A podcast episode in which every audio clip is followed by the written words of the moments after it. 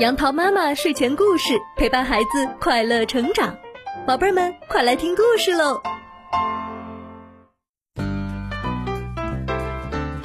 嗨，宝贝儿们，杨桃妈妈今天要给你讲的故事名字叫做《熊猫聪聪》。在森林图书馆里，大家都在安安静静的看书。瞧，书架上放着各种各样的书。小羊和小猫坐在同一张书桌旁，津津有味地看着书呢。小猫边看边笑，估计是有什么好玩的事情发生了。而小狗坐在另一张书桌前，也看得非常专心。在图书馆里，我们可以看到大大的标志牌，上面写着“安静”两个大字。这时，熊猫聪聪也来图书馆了，他带着他的蓝色笔记本，轻轻地走进图书馆，几乎没有发出任何声音，因为他知道，图书馆里有一条很重要的规定，就是安静。聪聪走到书架旁，仔细地看着书名，挑选自己喜欢的图书。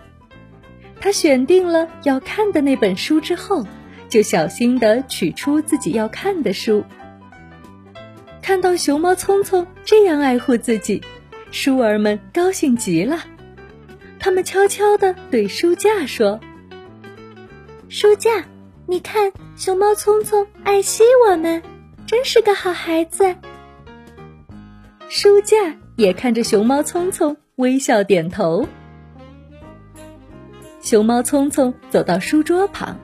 把书放在书桌上，又轻轻地拉出了凳子。可以说，熊猫聪聪是把凳子抬出来的，因为他知道，如果把凳子拖来拖去，肯定会损坏凳子，而且还会发出很大的声音，吵到其他专心看书的小伙伴。轻轻搬出凳子以后，熊猫聪聪就坐下来，开始认真看书了。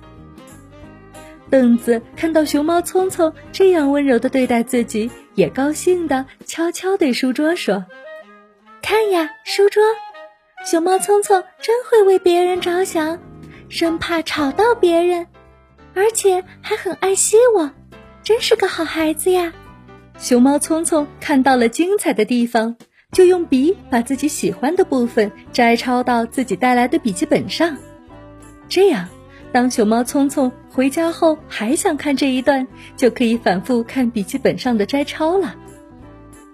桌子低声对图书说道：“真是个好孩子呀，熊猫聪聪把自己喜欢的内容记到笔记本上，从来不像小松鼠那样在我身上乱写乱画。”书本连忙回答：“对呀，对呀。”他也不会像有的小朋友那样偷偷把喜欢的那页撕走，害得我残缺不全，而后面的小朋友也再也看不到精彩的那部分了。熊猫聪聪真是个好孩子。